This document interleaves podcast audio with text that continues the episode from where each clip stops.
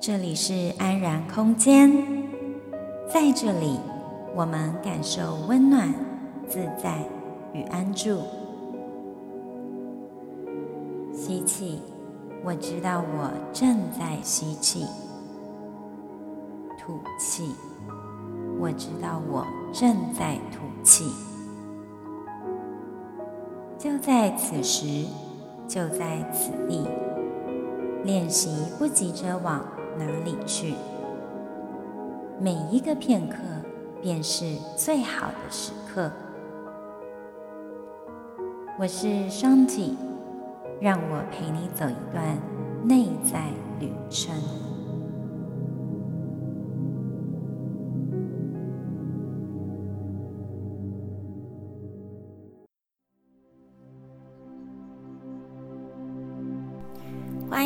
到安然空间。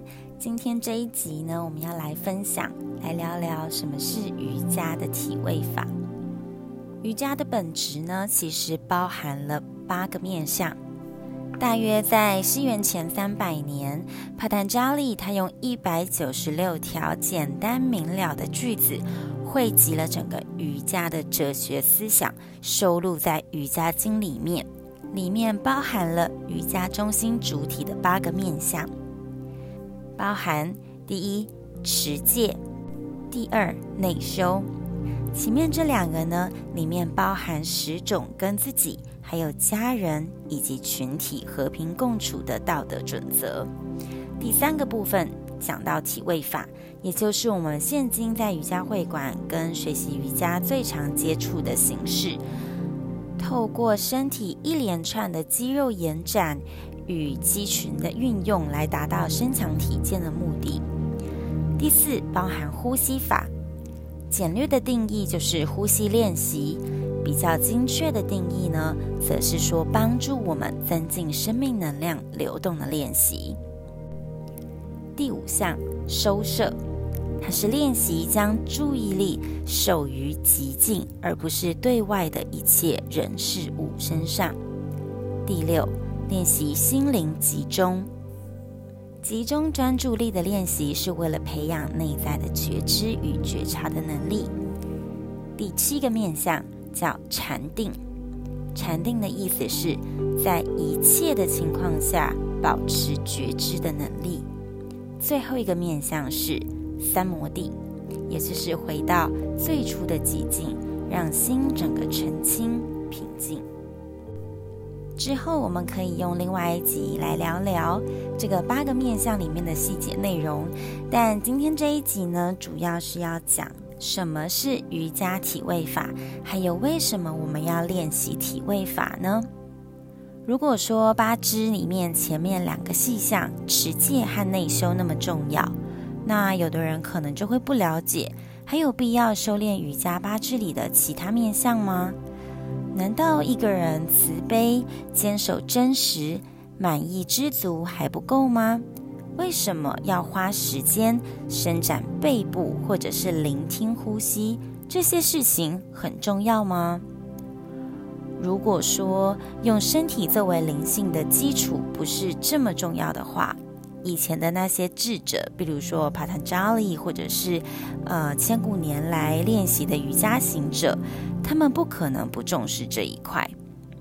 体位法的梵文叫 asana，asana 这个梵文呢，通常英文翻译成 pose 或 posture，就是姿势的意思。不过梵文这个 asana 字面上的意义是指着说舒适的位置。一些练习瑜伽的行者 Yogi，他们透过观察自然界，发现能量跟身体形式的表现非常多样化。每一种表现的方式，不只对身体有不小的生理效果，也同时具有心理的效果。每一种动作都需要磨练到一些意识层面，并用新的方式来使用自己的身体。练习体位法的目的是在于，不管发现自己处于哪一种情境或者是形式，你可以练就内心依然舒适安稳的状态。让意识贯穿身体每一个层面。体位法练习是发展这种内在觉知的方法。体位法呢，它跟伸展运动或者是柔软体操的区别是，当你在练习体位法的时候，你的心要完全专注在身体当中，来觉知身体要告诉我们的讯息。我们其实不是对身体做一些什么事情，而是我们去成为身体。在现今的教育环境之下，我们很少这么做。我们呢，其实常常是边伸展，一边看着电视。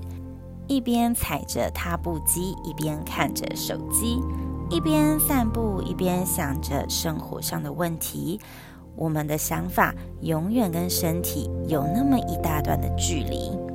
所以体位法的练习其实是把这样经常分离的身与心重新连接起来。身心的结合是为了让我们活得更有健康、有活力。活在身体里，也是灵性练习里面不可或缺的一环。最具体可以让我们明白什么是慈悲或者是不贪的方式，是透过身体的细胞体验直接体会。去学习放下最直接的方法是透过身体。之所以强调身体，因为这是跟自己相遇最直接、最方便的方法。是个很不错的开始。无论你是透过双脚站起来，还是用头站起来跟自己相遇，那都没有关系。重要的是，你千万不要误以为完美的瑜伽体式才是练习的目标。看你的同学或者是谁，呃，网络 IG 的网红，他们秀出多么艰难艰涩的体位练习，那个都不是我们的目的，因为每一个人的身体状态都不一样。我们的目的是行住坐卧都能够感觉到自在，这样的情形下，你就掌握了具体活出灵性生命的基本功夫。之所以这么强调体位法的练习呀，它是针对我们这个时代，我们活在一个跟身体经验极为分离的时代。当我们不在身体里面，我们是跟自己的本能、直觉、感受、感觉、洞察力都是分离的，而且我们因为跟自己是如此的不熟悉。我们也可能跟别人的感受、别人的痛苦也是分离的。我们对自己身体的经验、感觉还有知觉是这么的迟钝、麻木不仁，它的危害是在那里的。因为这样的状态没有办法让自己知道我是谁，我相信什么，还有我想要创造什么样的世界，过什么样的生活。如果我们不知道什么时候要吸气，什么时候吐气，什么时候情绪是紧绷的状态，那怎么会有可能在我们的内在创造平稳安稳的世界呢？所有的暴力冲动都是源自于非常紧张的身体，我们没有办法对别人伸出援手。都是源自于已经不会感受的身体了。从来没有哪一种病痛或精神病不是跟身体连接在一起的。因此，瑜伽它强调体位法的练习，一直在让我们和身体重新建立起连接，透过身体本身已经存有的智慧，带领我们去好好的过生活。这才是练习体位法的最终目的。而当我们明了这一个想法，我们就知道我们没有必要去跟你的同学、跟别人做任何的形式上的比较，因为每个人都是不一样的。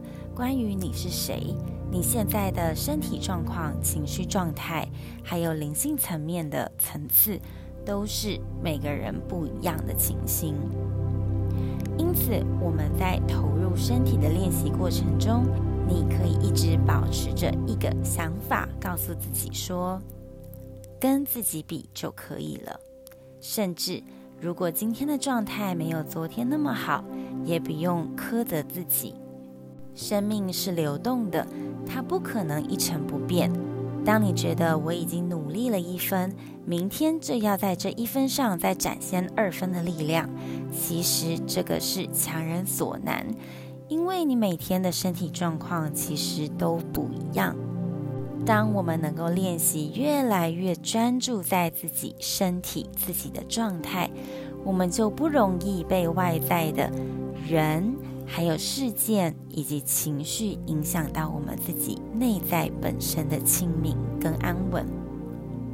我自己本身的经验呢，其实是受惠非常大的。当我后来跟身体建立比较紧密的连接，无论是透过瑜伽的体位法练习，或者是舞蹈。这些跟身体建立直接连接的方式，都不断的让我一而再、再而三的体会到身与心的连接。邀请你时时刻刻关照自己的心，了解自己的状态。愿你我在生活中都有一股稳定的力量，支持自己过好每天的生活。最后的最后，谢谢你拨空聆听。如果你想知道更多的分享还有活动讯息，欢迎你到脸书搜寻八个字“欧欧的心律新世界”。你如果有任何的想法跟回馈，也可以发讯息给我哦。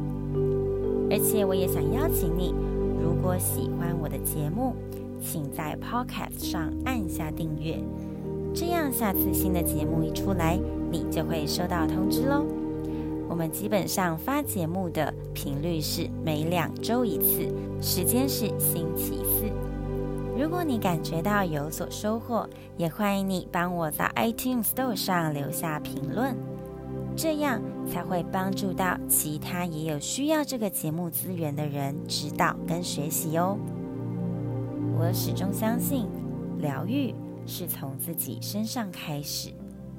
当我们对自己内在下功夫，外在的实相才有改变的机会，进一步活出自己想要的人生。我们下次再会，拜拜。